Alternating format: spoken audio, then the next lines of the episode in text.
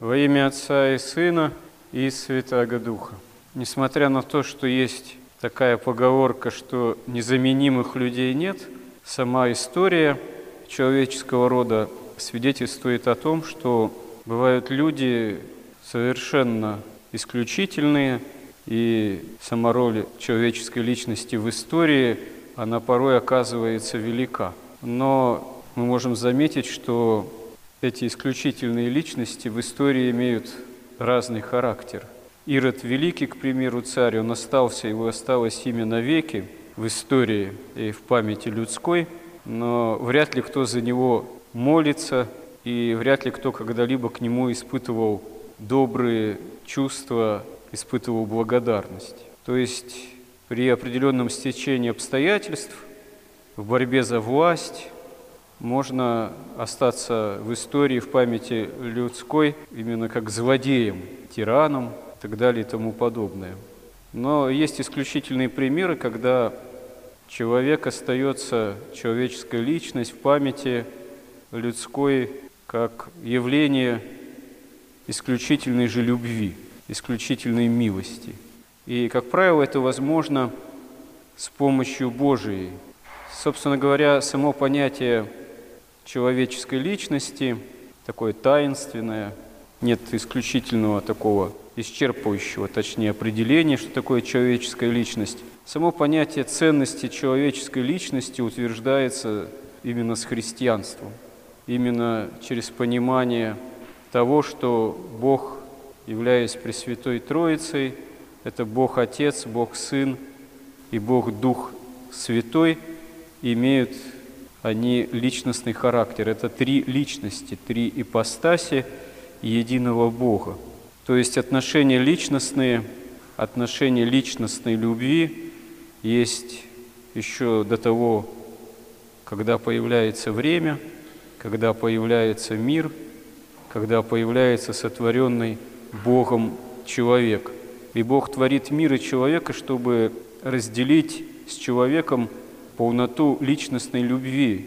Эта способность дана человеку как великий дар, и несмотря на грехопадение Адама и Евы, которые испытываются в послушании заповедям, тоже как живые личности, несмотря на то, что первого испытания Адам и Ева не выдерживают, от них, несмотря на последующую смертность человеческого существа, греховность, не отнимается этот дар, эта способность к осуществлению личной, личностной любви к Богу и другому человеку.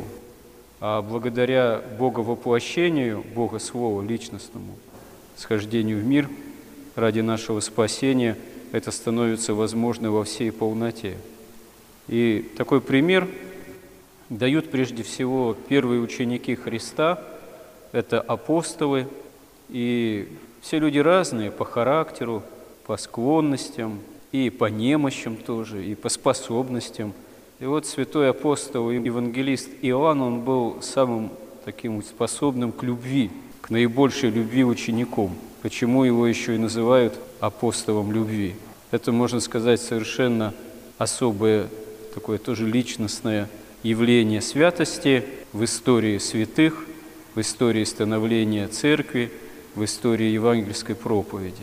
И мы иногда задаемся вопросом, а как научиться любви? Иногда мы даже слышим такие упреки, такое бывает, что «а ты людей не любишь». И человек так задумывается, действительно, а в чем же заключается моя любовь к человеку, в чем способность, в чем возможные проявления любви? Я же действительно, мне люди неприятны. Я на людей косо смотрю. Меня люди раздражают. У меня все время такое ощущение, что сейчас что-то такое случится, э, ко мне кто-нибудь что-нибудь обратится, что-нибудь спросит, что-нибудь попросит. Вот. Это неприятно, это мешает моим планам, это мешает моему комфорту, это мешает моему самочувствию. Действительно, вот такое нападение нелюбви на человека, на меня как христианина, оно часто является, увы, общим местом. Как с этим бороться? Ну, надо учесть, что действительно иногда бывают люди по характеру более такие любвеобильные, более приятные, более способные к общению, к осуществлению помощи другому человеку. Это бывает и от характера во многом зависит. Это, можно сказать, бывает врожденным, и бывает так, что особой заслуги у человека в этом и нет. Если, конечно, он с Божьей помощью эти дары, которые даны с рождения, не развивает.